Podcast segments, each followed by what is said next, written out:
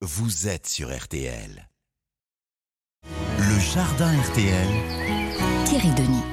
Et sans plus tarder, on va parler fleurs, on va parler jardin avec votre pépiniériste préféré du jardin du Morvan, Thierry Denis. Bon Noël, bonjour à vous. Bonjour Christophe, bonjour à tous. Thierry, comme cadeau de Noël de dernière minute, ce serait bien, non? On pourrait pas s'offrir une petite fleur?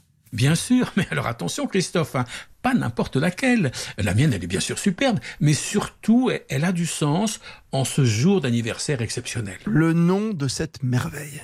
Amaryllis. Amaryllis, bah, cette euh, grande plante bulbeuse que tout le monde connaît, elle est originaire d'Amérique du Sud. En France, on, on cultive l'amaryllis en pot à la maison pendant la saison fraîche.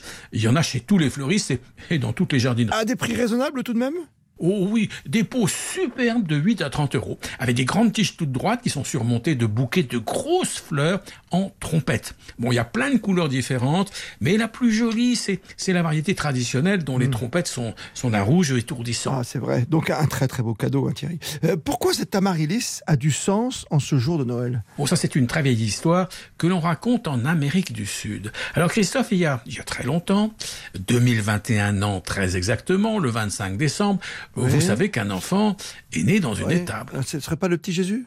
Oui, alors pour annoncer cette bonne nouvelle, tous les anges du ciel sont descendus illico avec leurs grandes trompettes. Des trompettes d'un métal qui n'existe qu'au paradis, Christophe, un métal d'un rouge étourdissant. D'accord. Ces anges ont alors, selon l'expression consacrée, résonné trompette. Dans le monde entier. Après, bah, ils sont remontés au ciel, mais avant, ils ont laissé toutes leurs trompettes en Amérique du Sud. Alors pourquoi en Amérique du Sud? Ça, Christophe, on ne sait pas trop pourquoi, mais c'est comme ça. Et alors ces trompettes angéliques, elles se sont transformées alors en fleurs.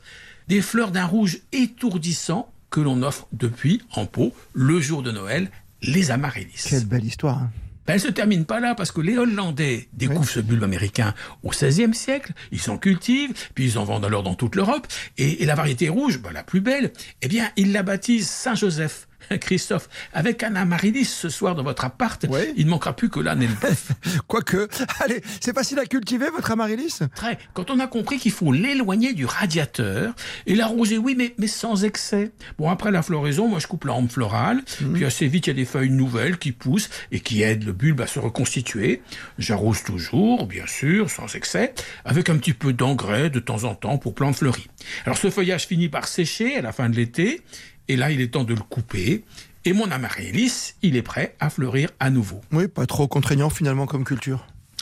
C'est super facile, d'autant que si on a la chance d'avoir un jardin ou un balcon, on peut très bien sortir le pot dès la fin mai, après les gelées, et le mettre un petit peu à l'ombre. Et là, il va se débrouiller alors presque tout seul, jusqu'à la fin de l'été. On peut même oublier de l'arroser. Moi, ça m'arrive. Et Thierry, euh, ça vit longtemps ces amaryllis? Très. Alors en Europe, le record homologué est de 75 ans, mais en Amérique du Sud, Christophe, les jardiniers sont formels. Ils en connaissent des plants qui, dans la nature, ont très exactement 2021 ans. Formidable. L'amaryllis, très belle idée de cadeau de Noël encore aujourd'hui de dernière minute bien sûr.